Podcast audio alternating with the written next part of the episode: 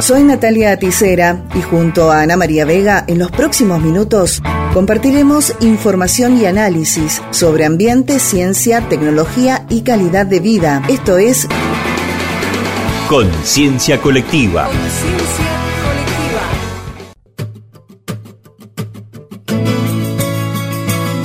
Agroecología, manejo sustentable de los cultivos, consejos y actividades en la voz del responsable de la estación experimental INTA La Consulta, ingeniero Daniel Pisolato.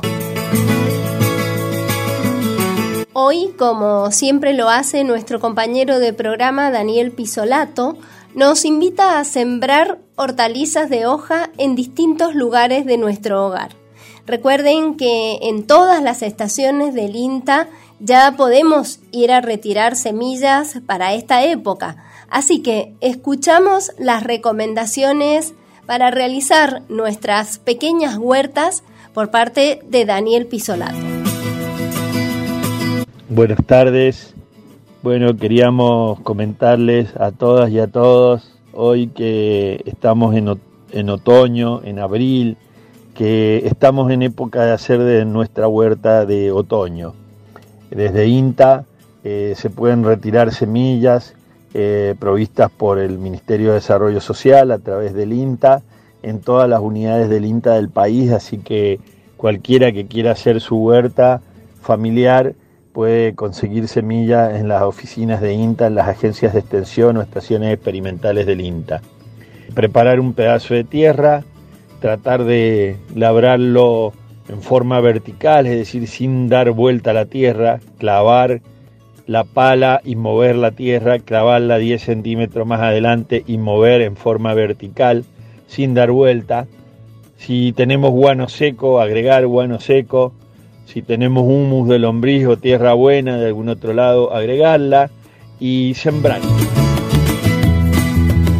Es época de sembrar muchas verduras de hoja que en poco tiempo suelen desarrollarse bastante bien y uno encuentra mucha satisfacción en, poder comer las lechugas que uno plantó, las acelgas, las espinacas que uno plantó y con un poco más de tiempo habas, arvejas, eh, coliflor, repollo, todas esas son especies que pueden plantarse en esta época del año, ajo, cebolla, y podemos hacerlo en nuestra casa. Muchas de ellas pueden ser también plantadas en lo que denominamos eh, huertas verticales, es decir, adentro de un, tubo de plástico con tierra y donde hacemos agujeros y colgamos ahí las plantas, sobre todo algunas de hoja, eh, y si no, en un balcón, en una casa pequeña, una maceta grande, ya nos sirve para tener nuestras lechugas o nuestras acelgas o, alguna especie, alguna cebollita de verdeo que puede tener eh, eh, un rico sabor para nuestra ensalada. Así que invitarlos a, a todas, a todos, que en cualquier espacio, por pequeño que sea, algo de lo que consumimos podemos producir y es siempre una, gran satisfacción, ¿no? Hay especies de estas que hemos nombrado, la gran mayoría se están plantando de semillas, ¿no? Cebolla, acelga, lechuga, eh, espinaca, tienen repollo, tienen semillas pequeñas. Hay que pensar que la semilla tiene que ser enterrada aproximadamente dos veces su largo mayor, su dimensión mayor. Eh, no mucho más para que puedan salir fácilmente a la superficie y tener cuidado con tener el suelo húmedo hasta su emergencia como plántula y después se pueden ir distanciando los riegos lógicamente. Hay otras que tienen eh, semillas mucho más grandes, el caso de arveja más intermedia o de haba una semilla grande, o especies que plantamos eh, un, propágulo que no es semilla verdadera, como en el caso del ajo, que plantamos un diente de ajo. Cualquier diente de ajo que compramos en términos generales podría ser plantado siempre que no haya sido tratado con antibrotante. Ustedes en la casa lo que pueden hacer es partir un ajo y si al medio ven que empieza a tener a esta época del año un pequeño brote verde es porque se puede plantar.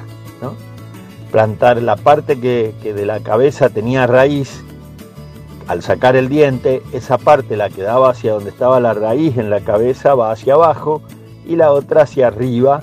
Y podemos tener ajo en nuestras casas y tener varias cabezas de ajo para poder en noviembre, diciembre cosechar ese ajo y tener ajo el año próximo.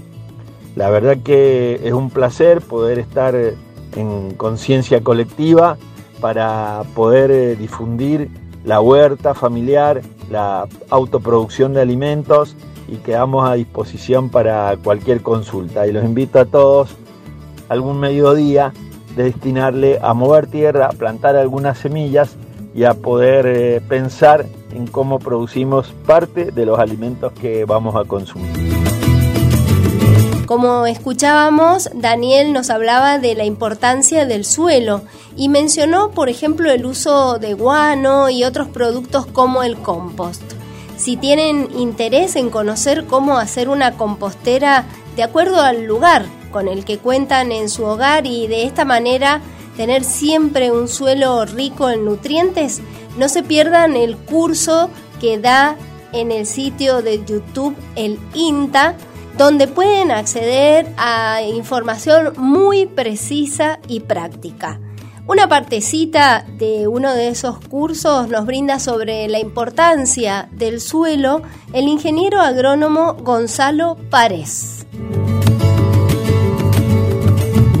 Cuando nosotros hablamos de producción agroecológica y en este caso de huerta agroecológica, tenemos que entender que el suelo es un organismo vivo donde conviven millones de microorganismos, insectos, lombrices, bichos bolita, colembo, los distintos tipos de bichos que viven en el suelo, muchos microorganismos que lo que van haciendo normalmente en un sistema natural, acordémonos que en la huerta agroecológica estamos de algún modo imitando lo que sucede en la naturaleza, lo que van haciendo los microorganismos del suelo y la vida del suelo es degradar la materia orgánica que cae al suelo y convertirla en nutrientes que puede aprovechar la planta. Las plantas son seres vivos que a diferencia de las de los animales, en base a nutrientes muy sencillos, elaboran su, propio, su propia estructura, sus hidratos de carbono, sus proteínas y demás, eh, toda, la, toda la, estructura de, de la planta. Por lo tanto, cuando nosotros trabajamos con huerta agroecológica, tiene que ver con esto, con la vida del suelo, con la calidad del suelo y con la importancia de los abonos, de la materia orgánica en la vida del suelo.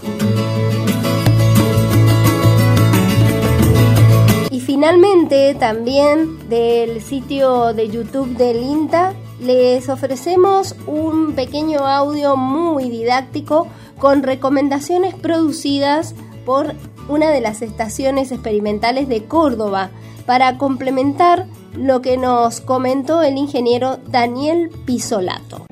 Recomendaciones para organizar nuestra huerta. En primer lugar, debemos limpiar el terreno de cascotes vidrios o yuyos utilizando una asada.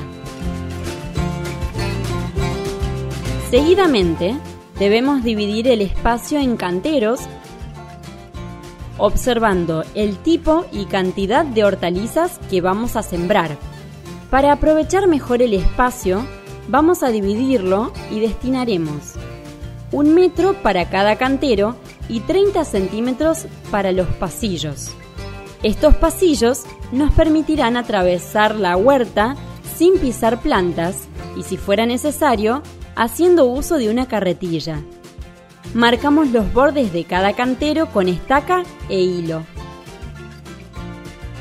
Realizamos pequeños movimientos de la tierra para que el suelo quede más permeable al ingreso del agua y nutrientes. Atención, no remover mucho porque el suelo pierde fertilidad. En la punta de cada cantero diseñamos una zanja para movilizar el resto de la tierra. Ahora nivelamos la superficie y ya podemos sembrar, trasplantar o cubrir con hojas o pasto seco. No dejar el suelo al descubierto. Recomendaciones prácticas. Para recordar la ubicación de los cultivos, podemos ordenarlos de forma alfabética, de acuerdo a la textura o aroma de cada planta, o utilizando alguna señalización que identifique las especies. Se sugiere ubicar en el centro las especies que tardan más en desarrollarse. Por ejemplo, en temporada otoño-invierno, el brócoli, repollo, cebolla, ajo, puerro o coliflor. En los bordes o extremos, ubicar las plantas aromáticas, fáciles de reconocer por sus aromas. Herramientas recomendadas. Para movilizar la tierra podemos usar una laya u horquilla. Para airear la tierra y sacar las malezas sin dañar las raíces de la planta, se sugiere el uso de un cincel. Ambas herramientas son fáciles de utilizar y ayudan a cuidar el suelo. Esto fue Conciencia Colectiva.